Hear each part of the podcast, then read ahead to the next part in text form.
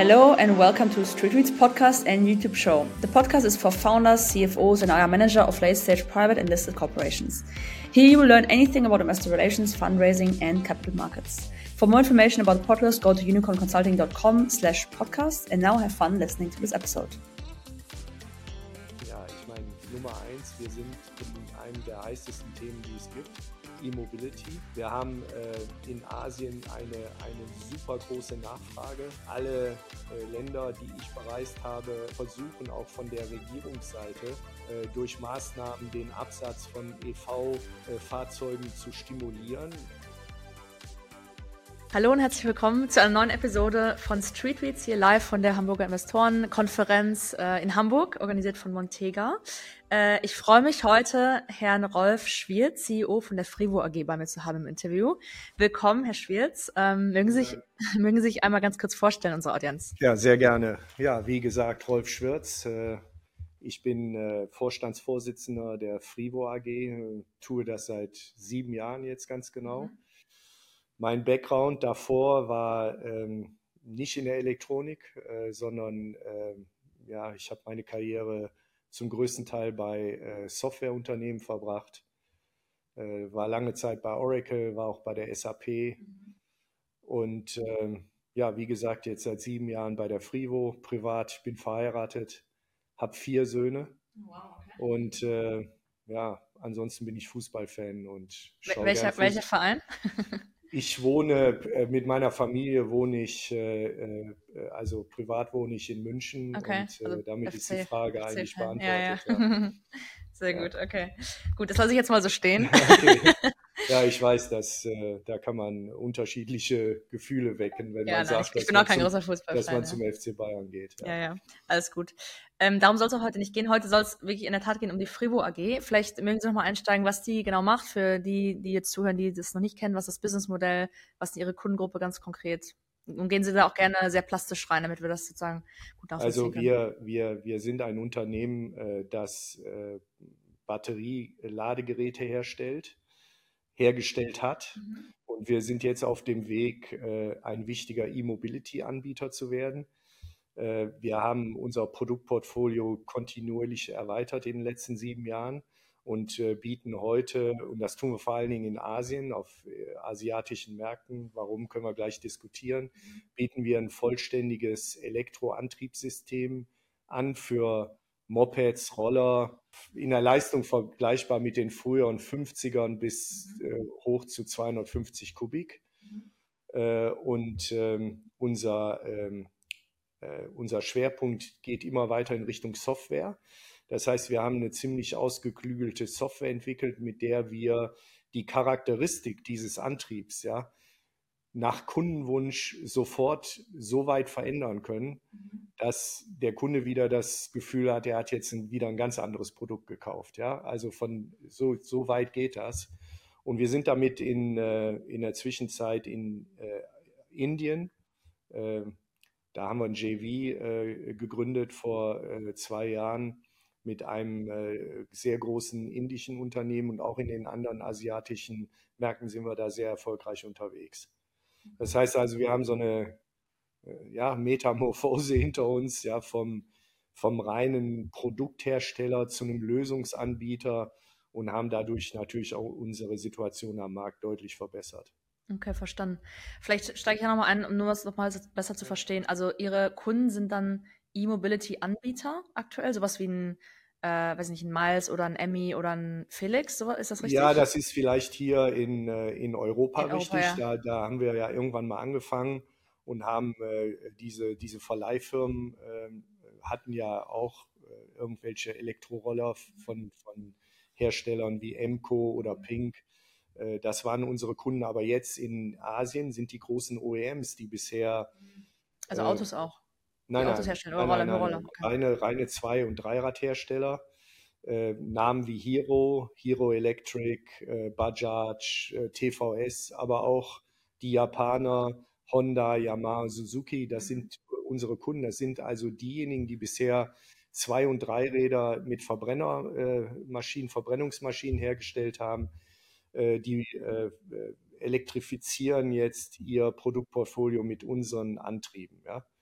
Und äh, wir sind äh, wir sind 2019 nach äh, Indien gegangen, ist der größte Einzelmarkt für Zwei- und Dreiräder bis zu 30 Millionen Stück pro Jahr. Und wir haben damals äh, überlegt, äh, ja, wir sind Frivo, wir wissen natürlich, wer wir sind und wie bekannt wir sind, in Anführungsstrichen. Und wir haben uns dann überlegt, wie können wir überhaupt da Termine bekommen, ja, bei diesen großen äh, Unternehmen.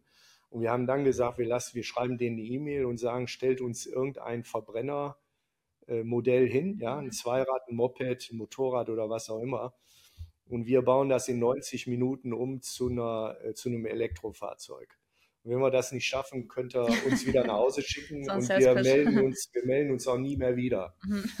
und das haben wir trainiert vorher, ja, und dann sind wir natürlich dahin gefahren, haben mit Tapes gearbeitet. Also wir haben das natürlich nicht so installiert, wie man es normalerweise hat, aber wir haben es geschafft, in 90 Minuten äh, ein Elektroprodukt äh, herzustellen, also ein EV-Fahrzeug. Und da waren die natürlich begeistert, ja. Und äh, äh, was dann noch dazu kam, kleine Anekdote am Rande, habe ich hier heute auch auf der Konferenz erzählt. Da waren wir bei einem großen Anbieter, der hat gesagt, okay, das habt ihr jetzt super gemacht, aber wir haben einen Spezialtest, den wir immer durchführen als erstes, wenn wir ein Bike testen, ja, mhm. ein, ein Motorrad testen. Und dann kamen 250 Kilogramm Männer, kamen daher. Das Motorrad, das Motorrad wurde auf eine Rampe gestellt, die zwei haben sich draufgesetzt und dann hat man auf der Rampe das Ding zurückrollen lassen, ja, das äh, Moped. Und man hat dann versucht, Gas zu geben, ja. Und dann ist das Moped trotzdem weiter zurückgerollt. Dann haben sie gesagt, hört mal zu, das kann euer Antrieb aber noch nicht, ja. Und wir fanden das super, weil wir konnten direkt mit unserer Software angeben. Mhm ja, und haben dann äh, unser Notebook aufgemacht äh, und haben dann den Drehmomentverlauf mhm. so verändert, dass das Ding dann auf der Rampe auch nach vorne gefahren ist. Ja. Und äh, das war, war für uns wie ein Abenteuer. Ähm, dann äh, ist äh, Corona gekommen, wir konnten auch nicht mehr hinfahren. Und dann haben aber diese ganzen Hersteller, die wir vorher besucht haben, die haben dann ihre Tier One Supplier, also ihre üblichen Supplier, ihr Supplier-Netzwerk, haben die aktiviert und haben gesagt, schaut euch mal da den E-Antrieb von Frivo an, hochinteressant, aber wir kennen Frivo nicht, die haben keine Präsenz so richtig in Indien. Ne? Und dann ist so ein, dann, dann ist inbound, ja, sind die Anfragen gekommen, hör mal, wir wollen mit euch partnern und so weiter. Und dann haben wir uns den besten Partner ausgesucht aus unserer Sicht. Mhm. Das war Uno Minda, große Firma, 29.000 Mitarbeiter, Milliarden Umsätze in der Zulieferindustrie und die wurden unser Partner.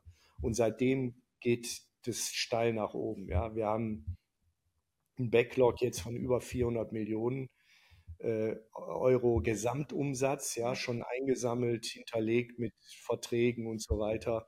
Und äh, wir haben eine Fabrik gebaut südlich von Delhi ne, und die rampen wir jetzt langsam, fahren die langsam hoch. So und insofern sein. ist das eigentlich eine ganz gute, also wir, es ist ja immer lustig, ne? weil wenn man die Geschichte erzählt, wird mir dann oft als Feedback gegeben, ist ja eine tolle Strategie. Ne? Mhm. Aber die Wahrheit ist, wir haben einfach die Idee gehabt, nach Indien zu gehen ne? und dass die Tier One Supplier dann auf uns zukommen, war nicht Strategie, sondern einfach Glück, das ist einfach passiert, ja. Und ich glaube. Aber ich finde, ich, Sie sind nicht der Gründer, richtig? Vom Unternehmen? Nicht der Gründer. Ja, ja, aber das ist ja schon sehr unternehmerisches Handeln, also auch gewissermaßen mutig. Also ich finde es eine sehr spannende Geschichte, ehrlicherweise, weil ja. man muss es erstmal machen und dann findet man along ja. the way heraus, wie es dann wirklich geht. Ja, also da gibt es ja auch keinen Blueprint teilweise für. Ja, aber viele in meinem Umfeld, die sagen, verkauft das doch als eine ausgeklügelte Strategie. ja. Und ich habe gesagt, das mache ich nicht, weil das wäre unehrlich. Ja, wir, wir haben einfach, wir waren fleißig, wir haben uns was getraut, glaube ich, das kann man behaupten.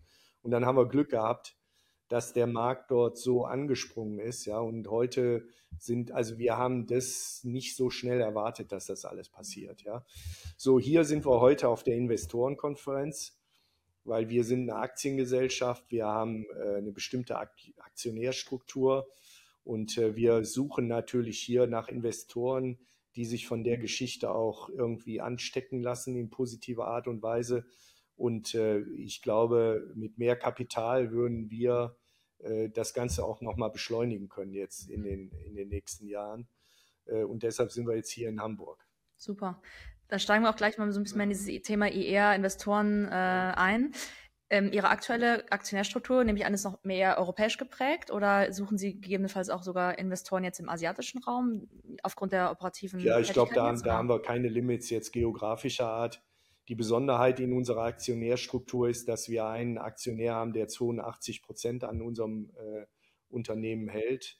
Und äh, wir suchen natürlich nach Wegen, den Kapitalmarkt auch besser nutzen zu können. Ja?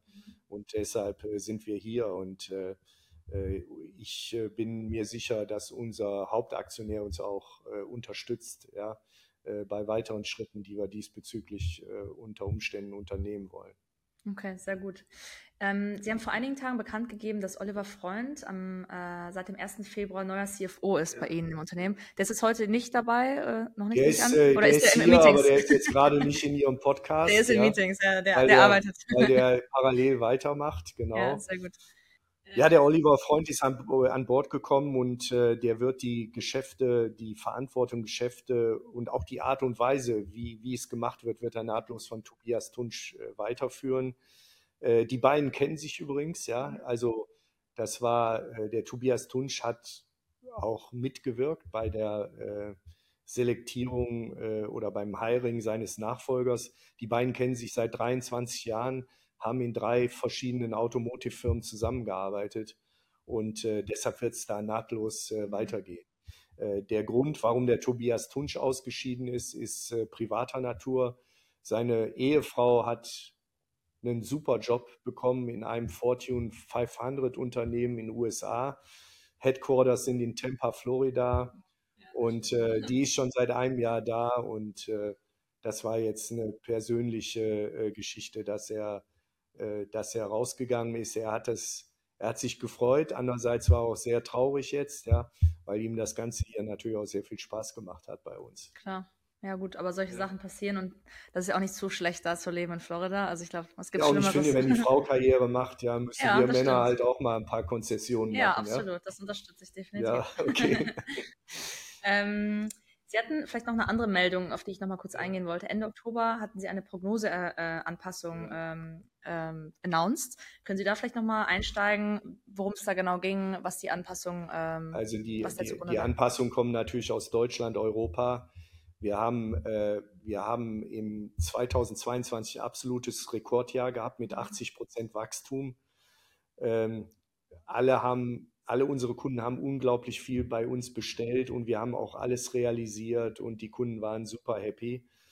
Und dann in 2023 äh, haben dann alle gemerkt, oh, wir haben eigentlich, äh, wir, wir haben die Lager viel zu voll gemacht. Äh, ich würde sogar von einer kleinen Supply Chain Krise sprechen in der Gestalt, äh, dass man auf Allokationen und auf die Nachfrage aus der Corona-Zeit Corona so massiv reagiert hat, äh, dass man jetzt äh, ähm, auf zu viel Inventory saß. Diese, äh, das hat bei uns dazu geführt, dass wir unsere Planung nicht realisieren konnten. Ähm, die Kundenbeziehungen sind alle intakt.